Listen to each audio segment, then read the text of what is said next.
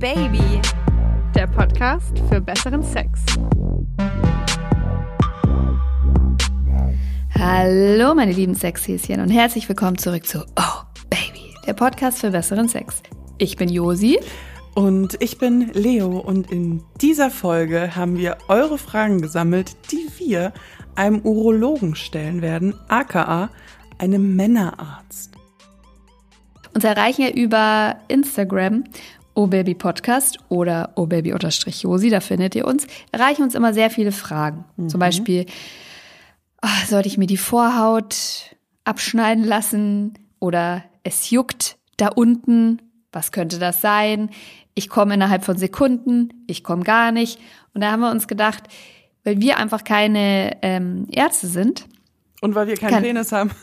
Und weil wir keinen Penis haben, haben wir gedacht, wir holen einfach mal jemanden in die Sendung, der all diese Fragen, auch zu Potenzmitteln, zu Schmerzen beim Sex oder Masturbationshäufigkeit, übelriechendem Sperma etc. pp., der das alles richtig fachmännisch beantworten kann. Und da haben wir uns den guten Volker Wittkamp ausgesucht. Das stimmt. Ich muss mich übrigens noch bei der Community entschuldigen. Wir haben ja, What did you do? Wir haben auf Instagram haben wir ja Umfragen gemacht, um die Fragen zu sammeln, die wir hier jetzt in einer wunderschönen Liste vor uns haben. Ähm, ich habe Urologe falsch geschrieben. ich hatte ein O vergessen und äh, mir haben so viele Leute geschrieben. Danke, danke, ich weiß. Ich habe mich vertippt, aber dann war es schon zu lange her. Es tut mir leid. Ich weiß, dass man Urologen so nicht so schreibt. Ich habe nicht genau hingeschaut. Schande auf mein Haupt. So. Ich denke, da kann man noch mal ein Auge zudrücken. Kann man da noch mal ein Auge zudrücken? Da kann darf, man noch mal ein Auge zudrücken. Darf ich noch eine Sache kurz sagen, bevor Volker kommt? Ja, bitte. Hast du auch immer die Diskussion mit deinem Lebenspartner oder deinen Ex-Freunden gehabt, dass die sich nie untersuchen lassen, wenn irgendwas juckt im Schritt? Äh, also ich hatte das jetzt tatsächlich noch nicht so oft, dass bei irgendwem irgendwas gejuckt hat. Aber so insgesamt dieses, äh, ich gehe nicht zum Arzt, ich regel das irgendwie selber oder wenn ich mich nicht damit befasse, dann existiert es auch nicht. Dieses Phänomen kenne ich tatsächlich. Finde ich total schade. Und ich habe ehrlich gesagt auch noch keinen Weg irgendwie drumherum gefunden. Aber diese Folge soll ja dann helfen. Ich hoffe, die nimmt ein bisschen die Angst vor dem Urologen oder auch vor klärenden Gesprächen mit anderen Ärzten.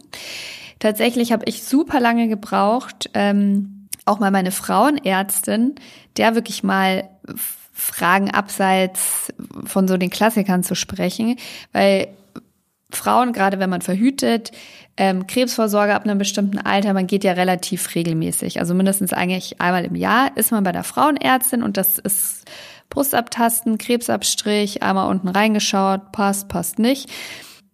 Aber ich hatte da auch ganz lange Hemmungen davor, mal so Fragen zu stellen wie, ähm, warum werde ich denn nicht feucht. Mhm. So Sex, feucht. sexbezogene Fragen. Genau. Bisschen, ne? ja. Oder ähm, ich habe Schwierigkeiten abzuschalten oder ich habe vielleicht auch mal Schmerzen oder so. Da, das hat schon lange gedauert, ja, dass da ich mich das quasi getraut habe, in Anführungszeichen. Aber die beißen nicht. Und es war bis jetzt noch nie irgendwie schlimm oder dass ich komisch angeschaut wurde oder das sind, das, das sind Leute vom Fach. Ja, stimmt. Ein Tipp von mir ist, ich schreibe mir eine Liste. Also ich gehe immer mit den mit Vor also es ist nicht nur beim Frauenarzt so, sondern auch bei anderen Ärzten manchmal schon gewesen. Ich gehe mit Vorsätzen da rein und möchte erzählen, was mein Problem ist und dann sitze ich vor der Person und bin so, ich bin noch gesund, ich will hier wieder raus. Und dann mhm. erzähle ich nicht wirklich, was Tacheles ist und dann habe ich mir tatsächlich mittlerweile Listen aufs Handy gemacht, wo ich dann nachgucke und sage, das sind ich weiß, das klingt total bescheuert, aber alle ÄrztInnen, bei denen ich das jetzt gemacht habe, die haben das relativ charmant gefunden, dass man einfach sich so ein bisschen sortiert davor und ich kenne das, wenn du da in diesen Zimmern sitzt ähm, und du denkst, ich, ah. Ich finde ja zum Beispiel auch eine total peinliche Sache, so ein STD-Test, also ein Test auf Geschlechtskrankheiten oder sexuell übertragbare Krankheiten, wie es korrekt heißt da hatte ich schon mal ein, zwei in meinem Leben und da habe ich mir so blöde Geschichten dazu ausgedacht. Und am Ende des Tages heute, wo ich ein bisschen äh, erwachsener bin, möchte ich mal sagen, und ich habe auch zum Beispiel Ärzte bei mir im Freundeskreis, die sagen immer, was scheißt denn da rum? Das ist doch das Normalste der Welt. Weißt du, wie oft ich äh, gefragt werde nach einem nach einem Test auf Geschlechtskrankheiten? Das ist total normal. Das geht mir sowas von am Arsch vorbei. Ich denke da auch nichts über die Person das ist einfach so. Also da muss man sich keine komischen, krummen Geschichten ausdenken. Also wollte ich an der Stelle auch nur mal angebracht haben. Wir kennen uns ja jetzt aber nur mit Frauenärzten aus, weil zum Urologen sind wir ja offensichtlich noch nicht gegangen. Aber es rentiert sich auf jeden Fall, ähm, jetzt zuzuhören, dran zu bleiben, weil tatsächlich so wie es unseren Geschlechtsteilen geht, egal ob Vagina, Vulva oder Penis und Hoden, das kann durchaus Einfluss haben auf unser, unser Sexleben. Sexleben. Prostata nicht vergessen, die gute, schöne Prostata. Die gute Prostata. Prostata ist wichtig. Dann ähm, holen wir mal Volker dazu. Volker Machen Kampf, wir. den Urologen unseres Vertrauens. Manche kennen ihn von euch auf Instagram auch als Doc Intro oder als Dr. Sex von TikTok. Hallo. Hallo. Hallo, hallo. Hallo, vielen Dank für die Einladung. Ja, schön, dass du da bist. Ähm, unsere Community hat unfassbar viele Fragen an dich. Es geht um Hodenliftings, um enge Vorhäute, um äh, riechendes Sperma, aber dazu gleich.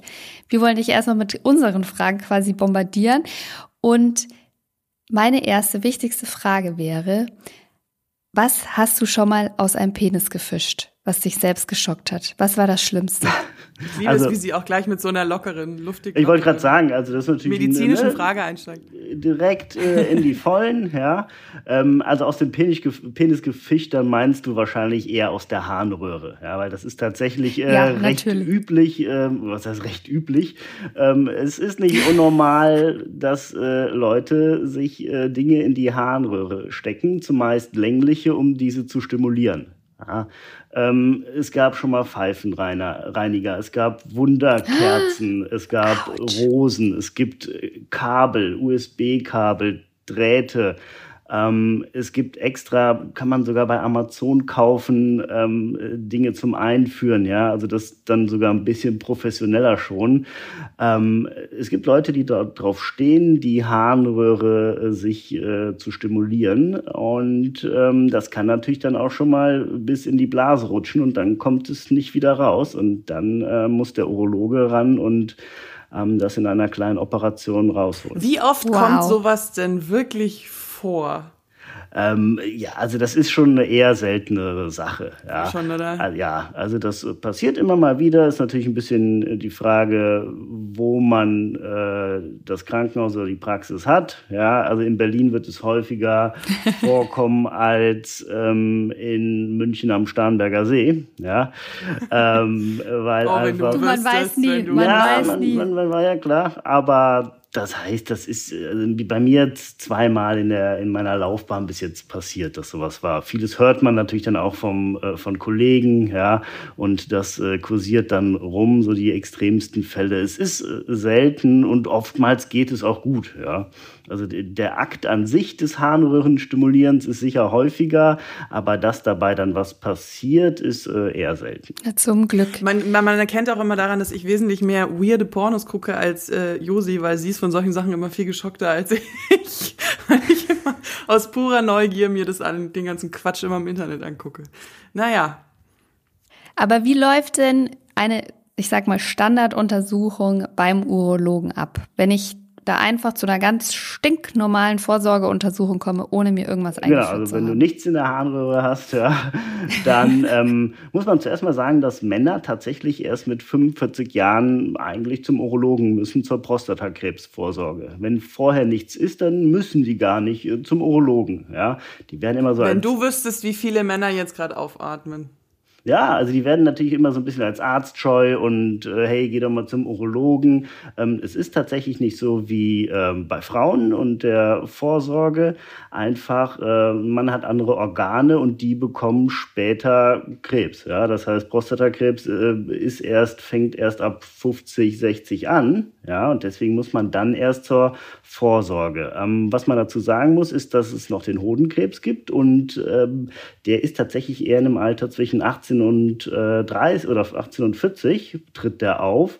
Ähm, da finden wir eigentlich, wird es auch nicht schaden, dass man da die Jungs mal zum Urologen schickt. Der, dieser Tumor ist aber zum Glück sehr, sehr selten und man kann sich ganz leicht zu Hause selber abtasten. Ja, also das ist eine Sache, die dann auch eher über Kampagnen läuft, dass man sagt, hey Jungs, tastet einmal im Monat eure Hoden ab und wenn da irgendwas Auffälliges ist, dann kommt vorbei. Aber alles, was so mit, ähm, ich sag mal, äh, Geschlechtskrankheiten, Schmerzen beim Wasserlassen, irgendwas stimmt mit der Vorhaut nicht, ähm, Schmerzen in den Hoden und so weiter und so fort. Damit kommt man zu dir. Genau, damit kommt man zu, zu mir und ähm, das natürlich auch immer in jedem Alter. Ja, also äh, Geschlechtskrankheiten, STIs, die kommen natürlich eher in jüngeren Jahren äh, auch vor. Und ähm, weil du eben fragtest, wie ist die Routineuntersuchung? Ähm, natürlich muss man nicht nackig direkt in der Tür stehen. Ja, das äh, haben auch viele Angst vor. Also man meldet sich ganz normal an. In vielen Fällen muss man eine Urinprobe abgeben, damit die der Arzt oder die Ärztin später auch schon das Ergebnis hat. Ja. Und dann wird erstmal geredet, wie in jeder anderen Praxis auch. Weswegen kommen Sie? Was haben Sie für Beschwerden? Seit wann sind die? Also das äh, klassische, wir nennen das Anamnese, ein Arzt-Patientengespräch. Ähm, und dann guckt man sich das betroffene Teil an. Wenn es die Vorhaut ist, schaut man sich die Vorhaut äh, an. Wenn Schmerzen am Hoden sind, schaut man sich die Hoden an. Ähm, natürlich alles immer langsam und äh, am besten wird auch erklärt, was man da gerade macht. Ja? Ähm, wofür, wovor viele auch Angst haben, ist, äh, der berühmte Finger im Po, ja, dass man rektal untersucht. Das muss tatsächlich jetzt, wenn da ein junger Patient, der Probleme mit der Vorhaut hat, äh, muss ich den nicht rektal untersuchen. Ja. Also das äh, ist auch so ein bisschen äh, ein Thema, warum Leute oder Männer vom Urologen Angst haben. Ähm, erstens muss nicht immer gemacht werden, sondern später bei der Prostatakrebsvorsorge. Zweitens ist das tatsächlich auch nicht so schlimm. Ich habe noch eine Frage. Bei uns Frauen ist das ja so, man kommt dann, man redet ja, also wir, wir kommen ja auch nicht nackt rein, falls Sie Männer jetzt hier seltsame Vorstellungen haben, unsere Hörer, ähm, sondern man spricht ja auch mit der Ärztin und dann sagt sie so, jetzt äh, frei machen, so eine, also sie meistens kommt auf die Praxis an, manchmal hat man so ein kleines äh, Separé, manchmal hat man einen kleinen Raum. Ist es bei euch dann auch so, dass ihr da so ein Separé hat, da ziehen sich die Männer aus, weil ihr, ihr, ihr steht ja dann nicht da und guckt denen beim Ausziehen zu? oder? Ähm, na, ist natürlich ein bisschen anders. Wir müssen äh, ja nicht auf dem berühmten Stuhl oder bei uns die Männer. Deswegen reicht es da auch, die Hose einfach ein bisschen runterzuziehen. Das kann man meistens auf der Untersuchungsliege machen. Ja, also man liegt angezogen auf der Untersuchungsliege. Jetzt ziehen Sie mal die Hose runter und das reicht dann. Ja, deswegen muss man sich bei uns nicht komplett äh, ausziehen und lässt meistens die Schuhe auch an. Ah, interesting. ähm, Die Socken auch. Reden, reden Männer mit dir auch über Sex? Also kommen die auch zu dir, wenn, wenn sie, wenn, wenn es das ganze große Themenfeld Sexes Probleme gibt oder so? Ähm, klar, also natürlich nicht direkt, ja, also die reden nicht frei raus, äh, gestern habe ich so und so und ähm, Manchmal spielt das aber natürlich eine Rolle und ich frage nach. Ja? Also zum Beispiel bei Erektionsproblemen fragt man auch schon mal nach, passiert das Ganze bei der Masturbation oder auch beim Geschlechtsverkehr. Ja, wenn jemand bei der Masturbation eine komplett normale Erektion hat und beim Sex aber nicht, ja, dann ähm, heißt das oft, das ist vielleicht gar nichts für mich als Urologen, ja, weil körperlich funktioniert das und da scheint irgendwas entweder in der Beziehung, äh, Aufregung oder sonst was äh, nicht zu funktionieren. Also deswegen ist das schon ein wichtiges Thema und eine wichtige Frage. Bei äh, sexuell übertragbaren Krankheiten, ja, frage ich natürlich auch nach. Wenn einer ähm, Jucken im Intimbereich hat, Ausfluss, dann frage ich auch nach. Hatten Sie denn äh, zuletzt irgendwann ungeschützten Geschlechtsverkehr? Mir ist das auch völlig egal, mit wem und wo und äh, wann und wie oft und äh, ob das jemand Professionelles war oder ein Berghain oder was weiß ich. Aber es spielt für mich halt eine Rolle, weil sexuell übertragbare Krankheiten kriegt man von Sex. Ja, und wenn das nicht der Fall ist, dann ist es vielleicht eher was anderes, weil dieses, ähm, das habe ich mir in der Toilette äh, geholt oder im Schwimmbad, ja oh, das kann vielleicht mal in einem von tausend Fällen äh, passieren, aber eigentlich nicht. Es macht also keinen Sinn, dich anzulügen, weil letztendlich weißt du. Genau, das sage ich, sag ich auch immer, ja. Also mir ist, mir ist es wirklich egal, mit wem und ich sage nichts, ich habe Schweigepflicht, ja. Und aber es spielt für mich einfach medizinisch eine Rolle. Schockt dich noch irgendwas? Nee. Also. Wie viele Männer haben wirklich ihren, ihren, ihren Penis in Staubsauger gesteckt? Äh, das ist tatsächlich, äh, es gibt ja diese berühmte Doktorarbeit, Penisverletzung bei Masturbation mit äh, Staubsaugern, ja, aus den 80er Jahren. Und das ist ein Ding, was vorgekommen ist. Und damals waren die Staubsauger noch anders gebaut. Die hatten halt recht vorne so einen Ventilator und keinen langen Saugschlauch. Und deswegen kam es dazu, zu ernsthaften Verletzungen. Ist mir persönlich tatsächlich einmal passiert, so ein Patient. Ähm, also es gibt es noch, aber äh, es ist auch zum Glück sehr selten. Ja. Aber auch da äh, gibt es Leute, die darauf stehen und ja, so ein bisschen macht es ja Sinn. Ich habe da ein Gerät, das saugt und äh, ja, da ist so eine passende Öffnung. Hey, why not? Dabei gäbe es ja eigentlich mal äh, auch ganz gute Alternativen vielleicht zum Staubsauger und zum äh, Pfeifenreiniger. Da wären wir jetzt zum Beispiel bei einer Frage, die mich total interessiert, weil es ist ja unter Frauen inzwischen ist es ja relativ, sage ich mal, normal geworden in Anführungszeichen. Da hat jeder irgendwie so einen äh, so einen kleinen Vibrator, Auflegevibrator oder Dildo, was auch immer zu Hause liegen. Da spricht man auch mit der besten Freundin drüber. Äh, gibt ja auch sowas wie Dildo-Partys. Bei Männern habe ich das Gefühl, das merken wir auch so von den Zuschriften, ist das noch ein großes Tabu. Ähm, genau, also da ist, äh, glaube ich, das Klischee auch noch ein anderes. So der Mann, der nicht kann, man muss in einen Sexshop gehen, so, so ein bisschen in diese Schmuddelecke werden die Sextoys ähm, gedrängt. Genau, dann gibt es eine Taschenmuschi, die sehen alle immer, ähm, also das ist immer die Vagina nachgebildet, ja. Äh, so dieses Klischee des einsamen Fernfahrers, der in seiner Kabine dann auf dem Parkplatz, ne? Ähm, Oder halt, man traut sich das nicht und nimmt den Staubsauger.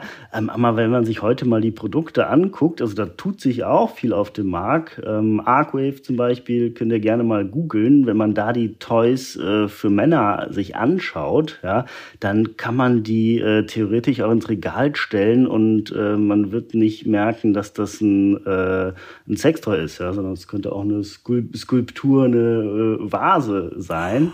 Das wäre doch mal für, für Lego oder so. Also es gibt natürlich bestimmt auch andere Bausteinfirmen, dass ich hier jetzt keine Werbung mache, aber so, so, so eine Lego-Kollektion von so einem männlichen Ding, das wäre ja. Cool. Ja, aber wir haben ja, wir haben mal den, äh, den Iron, glaube ich, heißt der, haben wir mal verlost. Ich finde, der sah aus wie so eine Sound, Sound ja, System. Ja, genau. Und der, der Iron zum Beispiel, äh, also der, der macht auch so, der erzeugt so ein Vakuum, ja.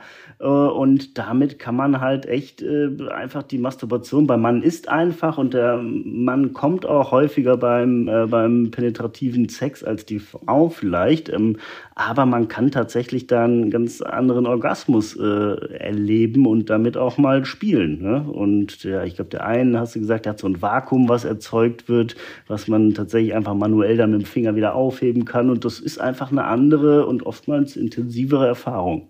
Ich glaube ja eh, dass quasi bei Frauen auch häufiger akzeptiert wird oder als gegeben genommen wird, die haben manchmal weniger Lust. Da muss manchmal mehr nachgeholfen werden. Und dass Männer, glaube ich, schon oft unter so einem Druck stehen, das hat zu funktionieren einfach. Also die müssen immer können, der muss immer hart werden, wenn er einmal angeschaut wird. Und ähm, ja, wenn sie dann 60 werden, kriegst du eine blaue, blaue Pille und dann passt's damit tut ihr mir schon ein bisschen leid. Ähm, ja, und das ist natürlich auch das Bild, was, äh, weswegen die Männer sich oft nicht trauen, das zuzugeben, ja, dass sie Probleme haben ähm, mit der Erektion. Ja, das, da kann man auch ein, kann auch ein Toy manchmal helfen, dass man auch tatsächlich damit so ein bisschen übt, ja, oder wenn man zu früh oder zu spät zum Orgasmus kommt, äh, kann man auch mit äh, Toys was machen. Und nur wenn man Toy benutzt, heißt das ja nicht, dass man äh, weniger männlich ist oder dass man keine Freundin bekommt ähm, oder sonst was. Ja? Also ich glaube, das, das kommt aber jetzt auch gerade, dass da alle viel offener für werden. Und das ist, also ich als Urologe habe überhaupt nichts dagegen, weil tatsächlich medizinisch jeder Orgasmus ist gut für den Körper und jeder Samenerguss. ähm, im Prinzip egal, wie er äh, hervorgerufen wird. Äh, aber bevor man auch irgendwelche Hilfsmittel nimmt, die nicht dafür vorgesehen sind, gerade auch äh, im analen Bereich, also du hast eben die Harnröhre, ja, das ist, also häufiger ist tatsächlich auch die Stimulation äh, ne, des Anus und da sollte man natürlich auch keine Sachen nehmen, die da nicht für vorgesehen sind, ja. Das predigen wir immer achtet darauf, dass das hinten so einen Stopper hat, weil der Darm kein Ende hat. Genau. Ja, Weg ist das ja, Ding. Und da gibt es von Arcwave auch noch Sachen, die stimulieren dann noch den Damm, also den Bereich zwischen Hoden und Penis und gleich, also das ist schon, ähm, ja, muss man einfach mal offen sein und äh, ausprobieren. Und äh, es, es wird ein, äh, eine gute Erfahrung sein. Ich schwöre. dafür stehe ich, ich, steh ich mit meinem Urologennamen. Aber du hast gerade auch erwähnt, quasi die ähm, Probleme beim, beim Kommen, zum Höhepunkt zu kommen, weil es vielleicht zu schnell geht oder weil es viel zu lange dauert. Und damit wären wir mitten in den Fragen von der Community. Was wir nämlich mit am häufigsten hören und du wahrscheinlich auch in deiner Arbeit. Ähm, was kann ich machen, wenn ich zu früh komme? Mhm. Also genau, ist ein recht, recht häufiges äh, Problem. Ja. Ähm, erstmal ist die Frage natürlich, was heißt zu früh? Ja, also man wird natürlich auch ähm, aus Pornos wird einem vorgegaukelt, äh, dass man sehr sehr lange äh, braucht bis zum Orgasmus. Ja, das ist aber auch alles zusammengeschnitten und also ne, 45 Minuten ist jetzt nicht der Normalfall. Der Durchschnitt bis zum Orgasmus beim Mann sind fünf Minuten. Ähm, so, das äh, wird jeder wahrscheinlich eher denken, es ist mehr. Das heißt, es ist oft normal. Was ich dann empfehle, ist auch äh, mal mit äh, Partner oder Partnerin drüber reden, weil am Ende haben beide, also er denkt, er wird viel zu kurz kommen und äh, ähm, sie ist aber eigentlich damit super zufrieden, ja, und beide haben irgendwie die ganze Zeit Angst davor und dabei ist alles super, ja. Also es gibt Leute, die kommen nach zwei Minuten, ein, zwei Minuten, beide und hey, gut ist. Ähm, zweite Sache, Orgasmus ist natürlich auch nicht immer das Ziel, ja. Ähm, das ist natürlich auch gerade ähm, im Moment so ein Thema. Es gibt da noch genug Sachen, die man, die man machen kann. Wer ist nochmal Slow Sex? Äh, ich habe den Namen gerade nicht. Doch, ne? So, mhm. also der, Orgasmus, der Orgasmus ist tatsächlich nicht, äh, nicht das Ziel. Aber ich kann auch verstehen, wenn jetzt dann gerade die Frau vielleicht äh, ein bisschen länger braucht, der Mann ähm, möchte sie auch bis zum Ende befriedigen. Ähm, gibt es da mehrere Möglichkeiten, die man machen kann. Äh, es gibt so Übungen, ja, das heißt, ähm, die man in der Masturbation macht. Man masturbiert immer wieder bis kurz vor dem Höhepunkt, dann hört man auf, lässt den Reiz abklingen und wiederholt das. Ja, ist so ein bisschen einfach so ein Training für den Penis. Das nennt man, glaube ich, Edging, wenn ich das richtig in Erinnerung ähm, habe. Irgendwer hat mir mal erzählt, dass das Edging heißt. Nee, es ist äh, Stop and Go und Squeeze Methode nach Masters und Johnson. Ja, Masters gab es ja immer so eine Netflix-Serie.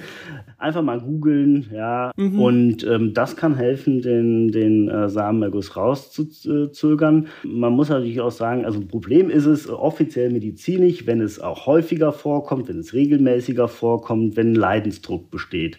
Ja, und ähm, es gibt auch Leute, die kommen, bevor sie überhaupt eindringen, ja. Und ähm, dann ist äh, ja zum Beispiel auch ein Kind kriegen schwierig, ja, wenn man immer kommt, bevor man, ja, bevor man eindringt. Ähm, das heißt, ein Leidensdruck muss da sein. Und was man noch machen kann, es gibt Kondome, die haben so ein bisschen betäubendes Gel drin, ja. Und das ah. betäubt etwas die Eichel. Und dadurch ist die Eichel weniger empfindlich und man kann länger. Also das sind äh, zwei Methoden. Dann gibt es noch ein, tatsächlich ein Medikament. Das ist ein Medikament aus der Klasse der Antidepressiva, hat man herausgefunden, weil viele Leute, die Antidepressiva benutzen, ähm, haben auch Probleme mit dem Orgasmus und kommen weniger ähm, schnell zum Orgasmus, aber was dem einen sein Leid ist, ist dem anderen sein Nutzen und da gibt halt Antidepressiva. Eins ist zugelassen, speziell dafür auch. Und ähm, das kann man dann vor dem Sex nehmen und dann verzögert das auch den Orgasmus. Gibt's aber, nehme ich mal an, auf genau, Rezept. Genau, so braucht ja. man ein Rezept, ja. Und es gibt auch noch. da muss man also zuerst zu jemandem wie dir, um dieses Rezept zu bekommen. Wichtige Information. Ich weiß jetzt schon, dass sich die Männer das gerade fragen. Genau, dafür muss man zuerst mal zu mir. Deswegen auch eben die Frage, klar, ist Sex ein Thema. Ja, ähm, es wird immer, oder ich mache viel im Internet und so weiter, als ob ich nur alles über, immer nur Sex und Sex. Also das ist halt das, was die Leute interessiert und was, ja, ich habe viel mit Prostatakrebsvorsorge zu tun, mit Blasenkrebs, mit Nierenkrebs, mit Harnstein, mit Inkontinenz. Ja, das sind nicht so die sexy Themen, die alle immer hören möchten. Aber das macht ein Urologe auch äh, sehr viel. Ja, ähm, ähm, aber natürlich äh, geht es auch um Sex und gerade halt bei, bei diesen Themen. Hm. Ich finde aber, dass das, ich finde das eigentlich eine sehr coole Aussage, weil ja das Problem ist gerade, dass Männer einfach nicht zum Arzt gehen, weil sie ja diese Themen haben ja aber auch einen Einfluss auf Sexleben. Also wenn Echt? jemand Klar. Harnröhrenprobleme hat, dann kann man mir ja nicht erzählen, dass ein, ein tolles Sexleben, also vielleicht schon, aber halt, vielleicht das beeinflusst ja auch wahnsinnig viel in der Beziehung, in der Ehe, im, wenn man nur datet. Das, deswegen ist es schon wichtig, dafür zu sorgen, dass da unten alles jung und saftig genau, ist. Genau, oder wenn, äh, also. Jung muss es nicht genau, sein. Genau, jung muss es nicht sein. Auch so ein Thema Sex, Sex Frisch. im Alter, ja, wird auch äh, sehr tabuisiert und, äh, nee, meine Eltern, die, ich glaube, die hatten zweimal Sex und da haben mich und meinen Bruder bekommen und das war's. Ne? Ähm, also wenn ich mit meinen Patienten so über 70 äh, rede mit den männlichen, da ist halt Erektion, ähm, Sex äh, schon noch ein großes Thema. Nicht bei allen, es wird weniger, ja. Ähm, und was du eben noch gesagt hast, zum Beispiel auch so eine Inkontinenz bei Frauen, das kann auch ein Grund dafür sein, warum das Sexleben später in der Ehe nicht mehr klappt, weil ähm, das auch bei Belastung beim Sex auftreten kann, ja, und es dann peinlich ist, dass halt so ein bisschen Urin abgeht beim Sex und deswegen darauf komplett verzichtet wird. Also es spielt schon alles, äh, ja, alles äh, eine Rolle. Jetzt haben wir darüber gesprochen, was passiert oder was man tun kann, wenn man den Eindruck hat, dass man zu schnell kommt. Jetzt hat uns jemand geschrieben, er komme nie bei der Penetration, ja. nur bei Hand- oder Blowjob. Woran kann das liegen? Ähm, da wäre tatsächlich jetzt auch ähm, zum Beispiel ein Toy eine Sache, die man probieren kann. Ja, da gibt es äh, auch Sachen, die man ähm, während des Sex benutzen kann, die zusätzlich stimulieren. Ähm, das ist ja immer, wenn man masturbiert, deswegen bin ich auch ein großer Freund von Masturbation, lernt man ja auch seinen Körper kennen. Ja?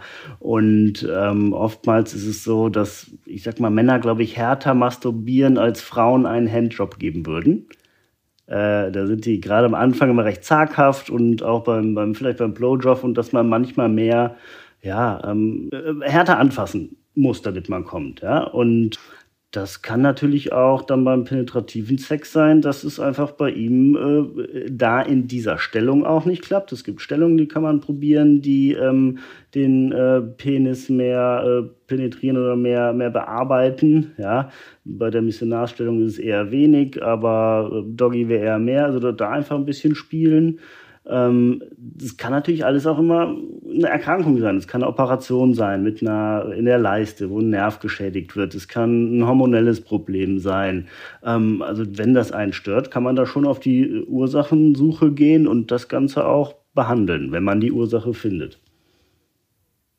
Also so ein Hormonspiegel könnte man auch beim Urologen machen. Genau, Testosteron halt auch ein äh, großes Thema in der Urologie, ja.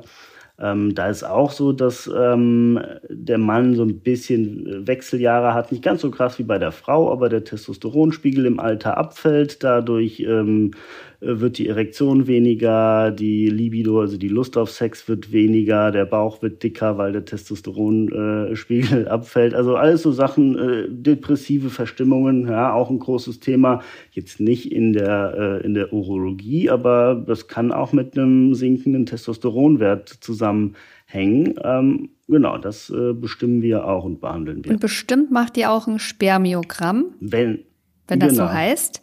Naja, und da hat jemand gefragt, ob das kostenlos ist. Ähm, Mal so eine ganz pragmatische. Ja, also Frage. es gibt natürlich manchmal Leute, die kommen in Praxis, sagen, sind irgendwie Anfang 20 und sagen, ich möchte mal meine Spermien untersuchen. Ne? Ähm, so fragt man, warum denn? Ja, ob die gut sind. Naja, also die meisten haben gute Spermien, die ausreichen, um ein Kind zu zeugen. Ja? Und ähm, wenn ich dann sage, ja, kostet 180 Euro, machen wir gerne, ähm, dann äh, aber es, es, muss ein medizinischer Grund dahinter stecken. Ja, das heißt, wenn ein Paar kommt, mit äh, das über ein Jahr lang probiert hat, ein Kind zu bekommen und das klappt nicht, dann zahlt das die Krankenkasse. Bleiben wir mal beim Sperma. ähm, uns hat eine aus der Community eine Frau, eine Frau geschrieben. Ich fand die Frage ganz interessant. Sie hat gesagt, das äh, Sperma meines Freundes riecht komisch. Er will aber nicht zum Urologen. Ich unterstelle ihr ja jetzt mal das Wissen des, also sie sagt, es riecht anders als davor, in dem Sinne komisch. Jetzt nicht, dass es immer komisch riecht. Genau. Wann sollte man denn zum Urologen, wenn beim Sperma irgendwie vielleicht das Feedback eben von der Freundin kommt? Was stimmt ähm, Also wenn es jetzt, ich sag mal, krass fischig riecht und stinkt, ja, dann würde ich es mal kontrollieren lassen beim Urologen. Dann kann auch ein Infekt oder so dahinter äh, stecken, ähm, eine STI, ja. Ähm, aber auch äh, Nahrungsmittel, ähm, Alkohol, Rauchen, äh, kohlartige Sachen, Spargel kennt jeder, sowas kann den äh, Geruch des Spermas verändern. Medikamente, ähm, wahrscheinlich ist das nichts Schlimmes und nichts Krankhaftes, gerade wenn auch keine anderen Symptome bestehen wie Brennen in der Harnröhre oder sonst was. Ähm, einfach mal probieren, äh, immer gesagt, Ananassaft oder Ananas soll das Sperma so gut schmecken lassen. Generell sagt man äh, eher Obst und, äh, und äh, ja, auch äh, gut riechende Sachen oder Kräuter, Minze, sowas macht das Sperma vom Geruch her und Geschmack angenehmer und kohlartige Sachen, Alkohol, Rauchen ähm, sind eher nicht förderlich, außer man steht drauf. Also das ist natürlich auch Geschmackssache. Geschmacksrichtung. Fitness, Sporttyp oder Partyrauch. Aber an sich ist riechendes Sperma. Also würde ich mal gucken, hast du irgendwas in der Ernährung verändert? Nimmst du vielleicht ein Medikament? Hast du das und das gemacht? Äh, viel trinken ist auch gut, ja.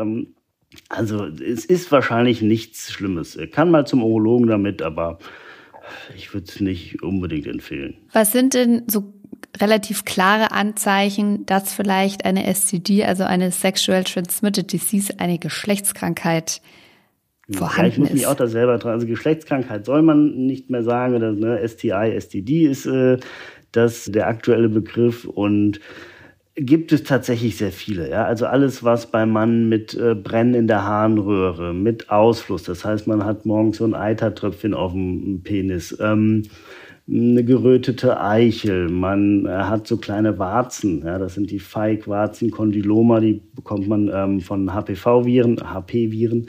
Ähm, es gibt jetzt nicht so das Symptom schlechthin. Ja, wenn es mal juckt, die Eichel mal einen Tag lang rot ist, dann kann das auch das Duschgel sein oder ähm, auch eine, Bean eine Überanstrengung. Ja.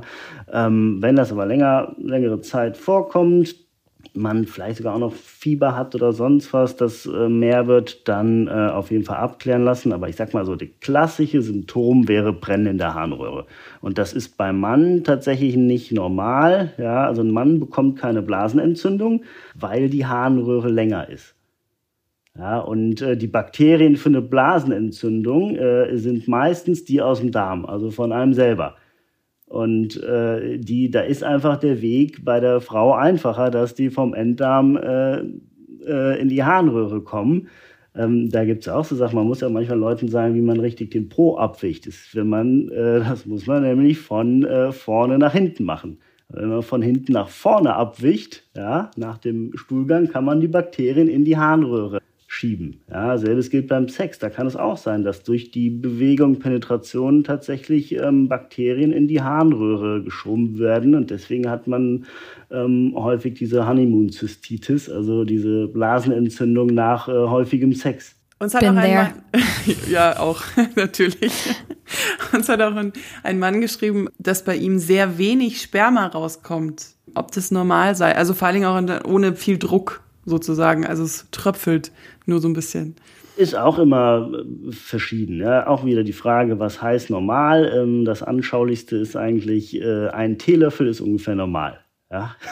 Ich freue mich schon auf die Bilder. Ihr könnt ja später nochmal nachfragen, wer das alles gemacht hat. Ne? Äh, hör auf, ja. hör auf. Äh, also ein Tee Teelöffel voll Sperma äh, ist ungefähr normal, auch da wieder ungefähr. Ja. Ähm, das kann auch schon mal so ein bisschen klumpig sein, das kann so ein bisschen äh, gelblich sein. Äh, das alles ist äh, auch normal. Wenn man das auf dem Löffel hat, wird man noch ein Phänomen sehen, dass sich das nach einer Zeit lang verflüssigt. Ja. Also wenn das zuerst fest ist, wird das irgendwann flüssig. Das äh, ist auch äh, komplett normal. Ähm, das heißt, da weiß man nicht, weiß ich jetzt nicht, ob das bei ihm genug ist oder nicht, oder ob er vielleicht auch denkt, äh, ja, dass es zu wenig ist. Dass das mit weniger Druck äh, rauskommt, kann auch schon mal sein. Ähm, tatsächlich da eine Sache, die auch Männer gerne machen äh, sollten, wäre Beckenbodenübungen. Ja, also das kann tatsächlich auch ähm, die Erektion verbessern und ähm, auch die Geschwindigkeit des Spermaausstoßes. Wenn man auch, also die Frage ist ja auch, wenn man, wenn es einem wichtig ist. Äh, also, also mir wäre es jetzt egal. Ja, ich hatte auch immer das, das Gefühl, es ist so ein Männlichkeitsding, dass der so, the Stallion, also so der Hengst, der dann da weit abspritzt und ja, viel. Das, das ist vielleicht so auch wieder so ein Porno-Ding, ja. Äh, man muss nicht ins Gesicht mhm. und äh, also im Porno ist das auch alles Fake-Sperma, deswegen kann man da auch vielleicht schon mal drauf kommen, dass es zu wenig ist. Alles, was man im Porno sieht, ist im Prinzip Kleister oder ähnliches, ja. Und haben wir von Aische Pervers gelernt, das kann man auch bei Amazon genau, bestellen. Ja. So.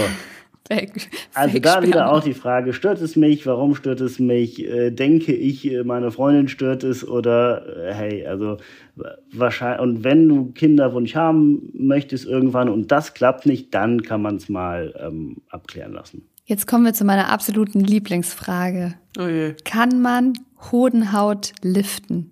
Ja, klar. Also ich meine, man kann alles liften. Und wenn man sich den Hoden anguckt, das ist, also no front, aber das ist jetzt nicht das schönste Objekt des ganzen Körpers beim Mann. Also ich weiß gar nicht, was du meinst. Ding da, was bei Männern im Alter natürlich immer weiter äh, runterhängt. Der Hoden ist, äh, ist ja so gefaltet, ja, äh, weil er ähm, so ein bisschen Hautreservoir braucht. Wenn es zu kalt ist, zieht er sich zum Körper hin weil die Hoden brauchen eine andere Temperatur zum Funktionieren als unsere Körpertemperatur. Die Spermienproduktion ist am besten bei ungefähr 35 Grad und deswegen hängt der Hoden etwas außen. Ja? Und ähm, ich liebe die ne, Natur. Und deswegen äh, ist es so, wenn es zu kalt wird, kennt äh, jeder Mann oder Mensch mit Hoden und man ins Wasser geht, dann zieht er sich zurück, ja, weil es ihm zu kalt wird, damit er besser funktioniert. Und genauso dehnt er sich im Sommer halt äh, weiter aus, ja, oder wenn es warm wird. Und das hat alles einen Grund, ja. Ähm, wenn da einer drunter leidet, dass der Hoden so aussieht, wie er aussieht, hey, es gibt schlimmere Sachen. Ich würde es nicht machen lassen, ähm, wenn das ein medizinisch okay gemacht wird. Äh, ja, also warum nicht? Aber ich würde es jetzt keinem raten.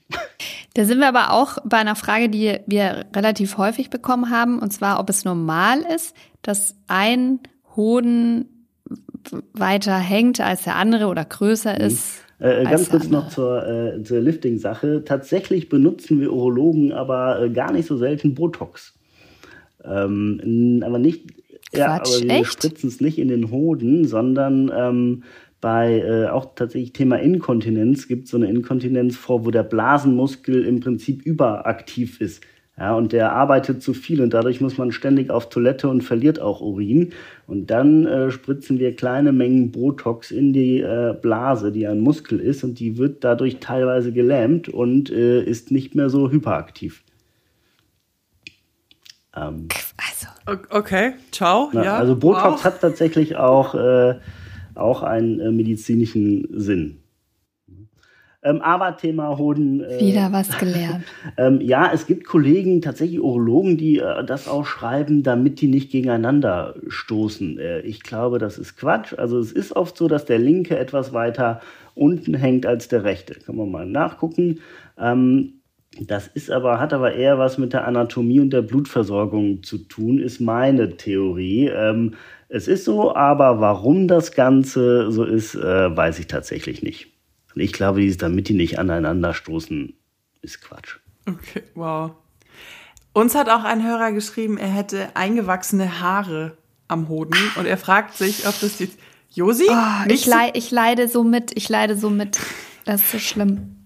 Und ähm, er fragt sich, ob das eine Sache für einen Hautarzt ist oder für den Urologen. Also eher Hautarzt. Ist das eine Sache überhaupt für einen Arzt? Ähm, äh, also ich habe auch schon ich habe tatsächlich nie Probleme mit eingewachsenen Haaren, aber kenne das von meiner Freundin oder auch von, von Bekannten.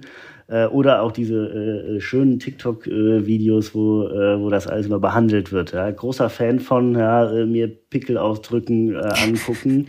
Herrlich. Oh. Ähm, deswegen weiß ich tatsächlich da nur her, wie man das macht. Ja, es gibt also einen amerikanischen Arzt, der das immer kommentiert, äh, finde ich super. Mhm. Ähm, Kenne ich auch. Äh, ja, also kann man mit zum Arzt gehen. Eher Hautarzt, ja.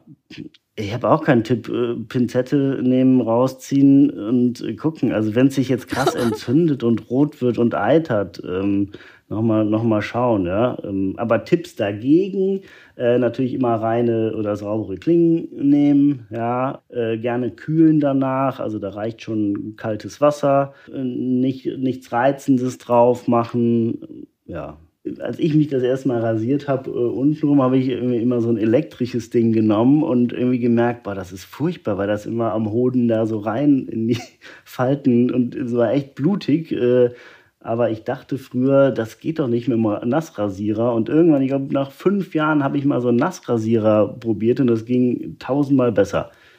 Und ich hatte keine blutigen Hoden mehr.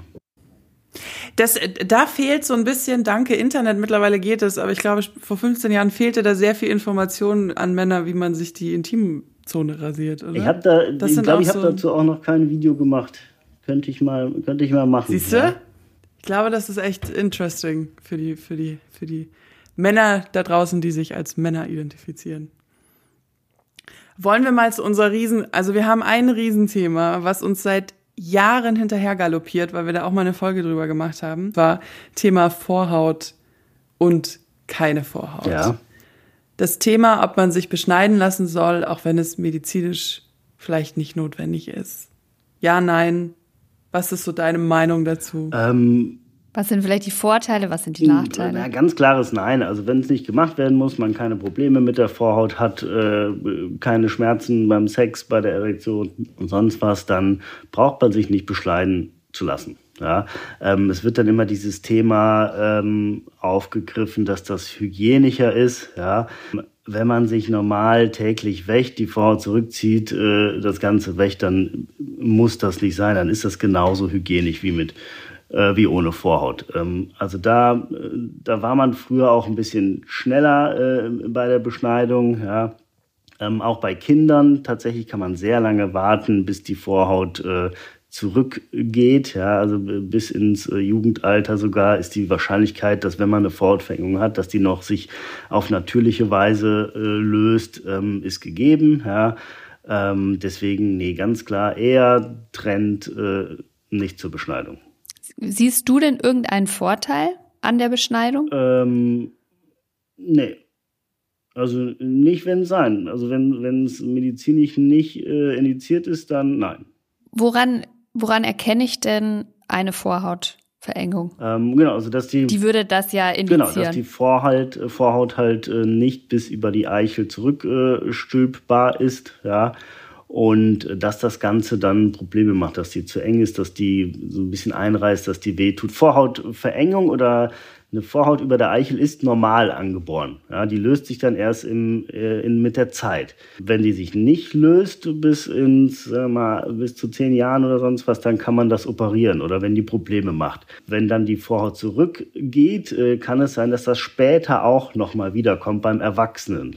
Ähm, das ist meistens durch so kleine Entzündungen, aber auch durch Grunderkrankungen wie ähm, Diabetes, Bluthochdruck. Ja, das ist da dann zu, zu wieder einer, das ist dann so eine sekundäre Verengung, dass die dann erst später im Alter auftritt und dann auf einmal, auch wenn die Vorhaut das ganze Leben lang zurückging, auf einmal nicht mehr zurückgeht. Und das kann halt auch dann zu Entzündungen führen und das sollte man dann auch behandeln. Ähm, aber ansonsten, ähm, wenn alles normal ist, man keine Beschwerden hat, muss man es nicht machen. Das finde ich interessant, weil wir haben eine Hörer, es war eine Frau, die, es haben auch viele Frauen in Vertretung für ihre Freunde geschrieben. Natürlich. Ähm, und zwar hat sie geschrieben, bei meinem Freund spannt die Vorhaut im vorderen Bereich, wenn man sie zurückrollt. Ab und an gibt es dann Einblutungen, die dann nach einigen Tagen aufreißen, brennen und bluten. Ja. Er selbst sagt, er will nicht zum Arzt, weil er die Haut nicht verlieren will. Das ist dann wahrscheinlich genau so eine Situation. Genau, das ist so eine, äh, tatsächlich ein, auch ein klassischer Fall. Ja, das ist eher so eine Balanitis, also eine Vorhautentzündung. Ähm, äh, kann man vergleichen mit, kennt ihr im Winter, wenn man so ganz raue äh, Hände hat, äh, die auch so ein bisschen mhm. eingerissen sind und man dann so kleine blutige Einrisse hat, ja. Und das kann da auch äh, entstehen. Äh, man kann das aber auch erstmal mit Cremes behandeln, mit Kamillebäder, ja. Also das heißt noch nicht direkt, also seine Vorhaut wird er verlieren, wenn er nicht zum Arzt geht oder es nicht behandeln lässt. Aber es gibt die Möglichkeit, dass man es auch so behandelt. Wenn er aber jetzt lange wartet, ja, dann wird wird die Wahrscheinlichkeit größer, dass es irgendwann sein muss. Sehr guter Tipp. Sehr guter Tipp. Also, liebe Hörerin, schick ihn zum Arzt. Wenn er sie behalten will, ab zum Arzt. Da wären wir jetzt noch bei einem Thema, das mich persönlich interessiert, sehr interessiert. Ich habe schon gesehen, was so, sie da gerade markiert hat, deswegen lache ich jetzt. Weil ich das so oft gehört habe, wenn einer meiner Ex-Partner unbedingt Sex haben wollte, Gibt es Blue Balls wirklich? Ja, tatsächlich. Also Blue Balls. Äh, oh, Volker. Ja, das äh, das äh, Phänomen ähm, oder auch der Kavaliersschmerz, ja, äh, dass wenn man oh. ähm, wenn man lange nicht masturbiert hat, dass die Hoden so ein bisschen anschwellen. Das ist aber eher bei sexueller Erregung. Also wenn man äh, Kavaliersschmerz, weil der Mann den Samenerguss rauszögert, ja, und ähm, die Hoden schwillen bei Erregung auch an. Ja? Also das kann allein schon auch das Phänomen sein, dass die so ein bisschen dann bläulicher erscheinen. Und wenn das Ganze noch gepaart ist mit einem äh, Schmerz, weil man äh, erregt ist, dann ist das aber oft eine Verkrampfung in den Samenleitern, ist gar nicht äh, am Hoden. Ähm, aber dass die anschwellen, dass die bläulich wirken, wenn man erregt ist und ähm, nicht kommt, das gibt es. Tja. Gut. Wolltest du was anderes hören? Verdammt. Ja, ich glaube schon. Ich wollte, dass du sagst, das ist alles nee, das, es, ist, das Mythos. Es, lässt sich erklären. Das fände ich eine saugeile, sau, sau interessante Frage. Wie wird die Verhütung für den Mann in Zukunft aussehen? Also gibt es auch äh, von der Sextoy-Firma Wii, äh, die haben eine Umfrage gemacht und da muss man erstmal sagen, äh, Männer haben da schon auch, was heißt Bedarf, aber sie wollen auch. Ja? Ich glaube, 80, äh, 78 Prozent haben gesagt, sie möchten mehr verhüten. Ja? Und es gibt ja im Moment nur das Kondom und die Vasektomie. Ja, ähm, ganz kurz noch zur Vasektomie. Das ist eine super Verhütungssache, super sicher.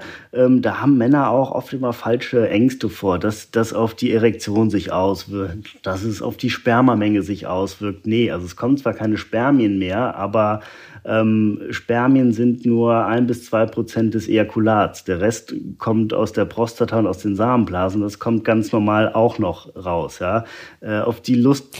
Kannst du, wenn ich dich ganz kurz unterbrechen darf, kannst du kurz für die, die das nicht wissen, das kurz erklären, was eine Vasektomie ist, also was da abgetrennt ähm, wird, weil nicht, dass jemand denkt, da werden nee, nee, genau. abgeschnitten. Also das, keine, das wäre eine Kastration. Bei der Vasektomie werden nur die Samenleiter unterbunden. Ja, also die vom Hoden äh, führen die Richtung Prostata und äh, leiten da die Spermien zur Prostata und dann kommen die mit Prostatasekret als Ejakulation raus und die werden unten nah am Hoden werden diese Samenleiter äh, gekappt. Ja, das ist ein kleiner ambulanter Eingriff in der lokalen Betäubung, der eine Viertelstunde dauert.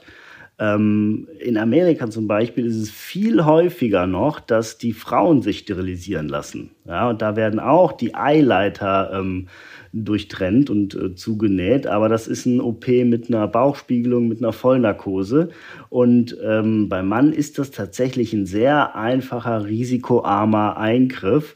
Und man hat danach äh, eigentlich keine Probleme. Also klar, es ist ein minimales Infektionsrisiko, aber dass danach das irgendwas mit Orgasmus, Erektion oder sonst was, äh, ähm, nee, es ist halt nicht rückgängig machbar. Ne? Das ist das Problem bei der Verhütungsmethode, beziehungsweise auch das stimmt nicht, denn ähm, man kann es auch in einem zweiten Eingriff wieder zusammennähen. Das ist halt sehr viel aufwendiger und ähm, klappt aber in den meisten Fällen schon.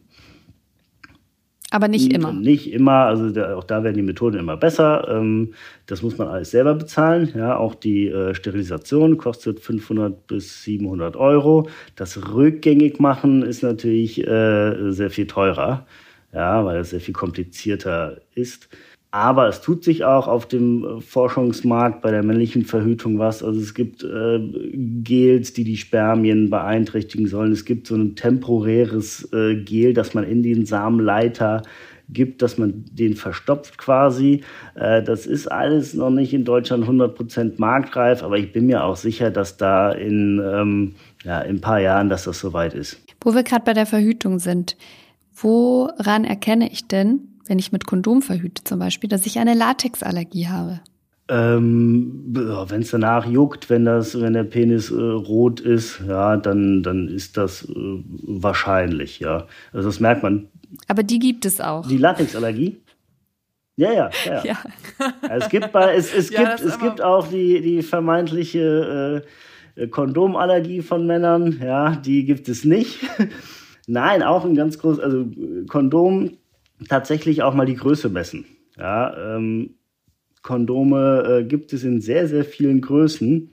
Und äh, sehr oft haben Leute die falsche Größe. Ja, das heißt, ist es zu äh, nicht eng genug, dann ist man auch beim Sex die ganze Zeit unsicher und hält das fest. Und äh, weil man Angst hat, es äh, rutscht ab und es fühlt sich auch nicht so gut an. Wenn es zu eng ist, kann das tatsächlich auch einschnüren, wehtun, zu Erektionsproblemen äh, führen. Und äh, Kondomgröße ist, zählt übrigens der Umfang, ja, also nicht die Länge. Die Länge ist bei allen Kondomen gleich, sondern der Umfang. Und ähm, da gibt es von 42 Millimeter bis äh, über 70 Millimeter alles an Umfang, ja, und gerne mal messen und gucken, was äh, man für eine Kondomgröße braucht. Und also da ist die Kondomallergie ist keine Ausrede. Wo misst man denn da? Misst man ganz am Bauch sozusagen oder ein Stück vor? Ähm, genau, so ein Stück, Stück vor, also am Schaft in der Mitte. Ich sehe ich ja, seh schon die Hörer mit ihren Metermaßen. Ja. Mit dem Teelöffel, mit dem Teelöffel und mit ja, dem Maßband. Wir wünschen euch viel Spaß dabei. Denkt an was Schönes. Aber bitte keine Fotos schicken. Nee, nee, nee, nee. nee. Auf gar keinen Fall. Ähm, hier habe ich noch eine sehr interessante Frage. Der Penis wird ständig schlaff beim Sex. Was kann ich tun? Im Prinzip ist das schon auch so eine äh, beginnende Erektionsstörung oder kann das sein, ja, dass die Erektion nicht äh, aufrecht gehalten werden kann. Ähm, gibt verschiedene Gründe, ja, warum das so ist. Also das mal abklären lassen, kann man medikamentös behandeln, ja, ähm, kann man tatsächlich auch mal mit Viagra probieren, ob das äh, hilft, ja. Ähm, man kann aber auch seinen Lifestyle ändern, also mehr Sport machen. Das ist immer so einfach. Ne? Mehr Sport machen, weniger rauchen. Äh, ja, alles das ist gut für die Durchblutung des Penis. Beckenbodentraining auch sehr gerne, habe ich eben schon gesagt. Ja, wenn das nicht alles nicht hilft, dann ähm, tatsächlich äh, mal äh, Viagra und Co. Äh, probieren. Ja, äh, das ist tatsächlich ein äh, Medikament, was sehr gut wirkt und sehr vielen Leuten hilft. Ja, nicht aus dem Internet bestellen. Ähm, da kriegt man auch gerne mal was Falsches. Ja. Ähm, also da wirklich auch keine Scham haben, hat auch nichts mit äh, weniger Männlichkeit oder sonst was zu tun. Ja. Ähm, da gerne mal beim Urologen oder einer Urologin vorbeischauen.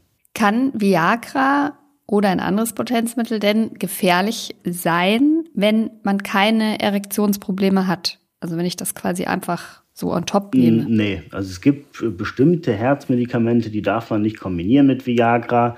Ähm, aber ansonsten, wenn man es äh, einfach so nimmt, äh, klar, es ist ein Medikament, das kann Nebenwirkungen haben, aber das äh, ist jetzt nicht gefährlich.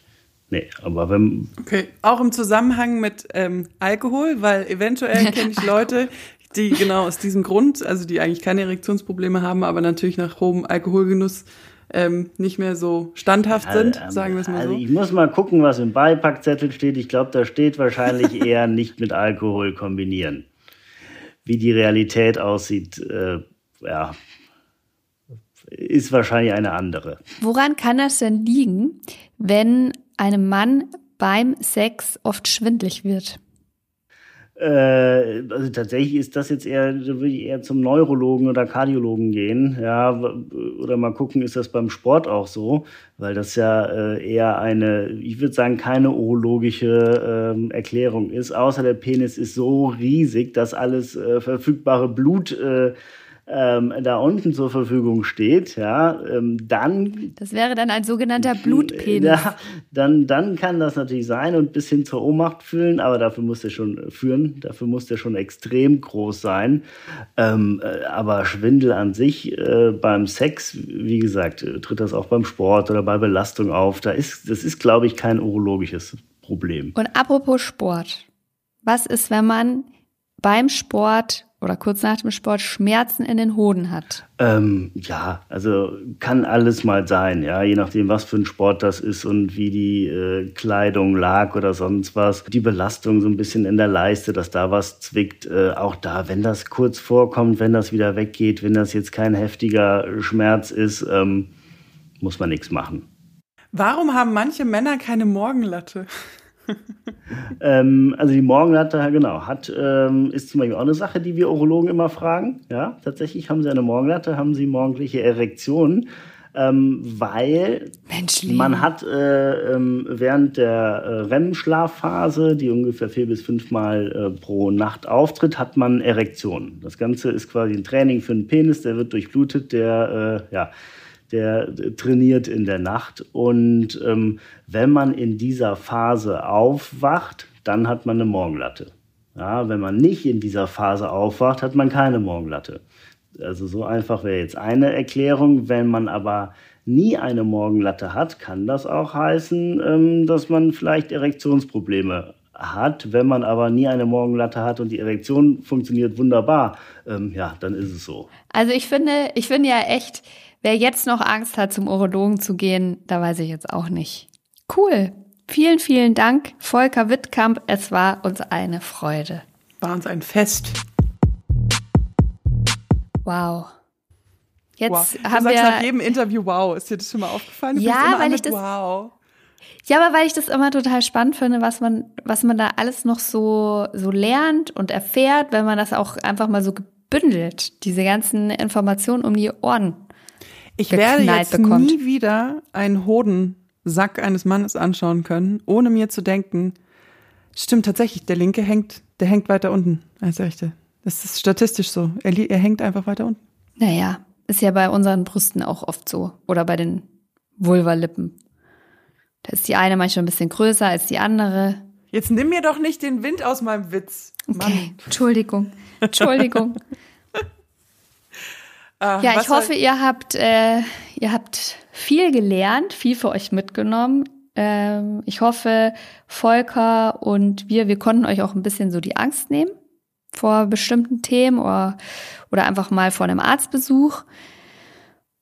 Und ich muss jetzt, ich weiß jetzt schon, wie mein Freund reagieren wird, wenn ich ihm gleich erzähle, dass er doch erst ab 45 zum Urologen muss, weil wir waren, wir haben uns jetzt im Vorhinein der Folge, ja, ich spreche mit meinem Partner auch manchmal über diese Folgen, haben wir uns darüber unterhalten und er sagt immer, ich gehe nicht zum Urologen, bevor ich 35 bin und es nicht juckt. ähm, und ähm, jetzt muss ich ihm leider sagen, Schatz, du musst sogar erst mit 45 zur Krebsvorsorge. Aber man kann, wenn man einen Verdachtsfall hat oder Probleme hat, etc. pp., gerne auch vor 45 gehen. Das habt ihr hoffentlich aus dieser Folge ja, mitgenommen. Natürlich. Aber jetzt nicht, um die Spermien testen zu lassen, weil ihr mit 21 wissen wollt, ob ihr ein großer Spritzer seid. Außer man hat viel Geld. Aber komm man, jetzt weißt du auch, dass du blaue Hoden, dass es das wirklich gibt, dass du leider dann Männer nichts vom Sex abhalten kannst. Nein, Ja, nee, Wille. aber ich kann sie trotzdem, ich kann sie trotzdem zum Masturbieren schicken. So schaut sie nämlich aus. Ich bin ja nicht verantwortlich hier für die Schwellungen von anderen Menschen. Das stimmt. Ich wollte mich nochmal bei, der bei der Community bedanken, dass ihr uns so viele und äh, detaillierte Fragen und persönliche Fragen ja auch geschickt habt. Das ist ja nicht selbstverständlich, dass ihr uns so sehr vertraut. Ähm, das ist auch nochmal wichtig zu sagen, dass das ja wirklich immer unter Josi und mir bleibt. Also das wird dann keine dritte weitergegeben oder keine dritte Person oder jetzt eben außer wir stellen sie so Leuten wie Ärzten oder so ähm, auch euren Namen und so. Da hat niemand einen Einblick drauf. Es gibt hier wir. keine Praktikanten oder Werkstudenten. Äh, wir sitzen auch hier nicht heimlich zusammen äh, mit Prosecco und, und lachen über irgendwas, was uns geschickt wird. Wir nehmen wirklich alles total ernst. Und vielen Dank, dass ihr uns vertraut. Und wie gesagt, ihr findet uns ja auf Instagram. Das O Baby Handy für die, die schon länger zuhören, das gibt es ja nicht mehr, unter anderem auch aus Datenschutzgründen. Und ja, schön, dass ihr zuhört. So fleißig. Nächste Woche kommt, kommt eine Quickie-Folge über Sport. über Sport. Ja, du musst schon sagen, wenn aus Sex Sport wird. Ja, auf die freue ich mich total. Das Geht's war eine Hörerfrage, weil das wisst ihr ja, es kommt immer eine lange die Woche drauf beantworten wir eine Hörerfrage. Irgendwie haben wir, ist unser Energielevel gerade sehr weit unten, ne? Nö. Findest du? Oder? Nö. Nee? Okay, wow. Okay, dann, okay, jetzt habe ich voll. Das ist so ein klassisches Ding, man schließt von sich auf andere. Ich habe gerade so das Gefühl, ah, es ist Wochenende. Ja, aber wir sind ja jetzt auch durch. Wir sind durch. Genudelt. Ich will wir mal wieder durchgenudelt. Durch, ich will mal wieder sagen, wir sind ja ein Sex-Podcast. Ich will mal wieder sagen, durchgenudelt. Lass dich doch mal wieder durchnudeln ist doch jetzt Wochenende. Da hast du richtig viel Zeit, um es nochmal zu sagen, durchgenudelt zu werden. Mein Bandscheibenvorfall, dem geht's auch besser? Na dann. Hossa. Hau rein. Ich hoffe, ihr haut auch rein. Könnt ihr uns auch immer gerne, wenn ihr Fragen habt, schreibt uns die, wie gesagt. Ähm, folgt uns auf Instagram, folgt uns auf allen Plattformen, wo man Podcasts hören kann. Abonniert uns da, hinterlasst uns auch gerne positive Kritiken oder konstruktive Kritik, nehmen wir immer gerne an. Äh, auf YouTube zum Beispiel, auf Spotify, auf Deezer, auf Apple Podcast, auf, was gibt noch? Was gibt noch? Amazon Music gibt es mittlerweile sogar. Ja, vielleicht, weiß ich nicht, Audible oder so? Ich weiß nee. es nicht. Ihr findet uns auf jeden Fall. ähm, ja, genau. Dann. Haltet mal die Ohren steif. Bis nächsten Mittwoch, ihr Lieben. Tschüss. Tschüss. Oh yeah.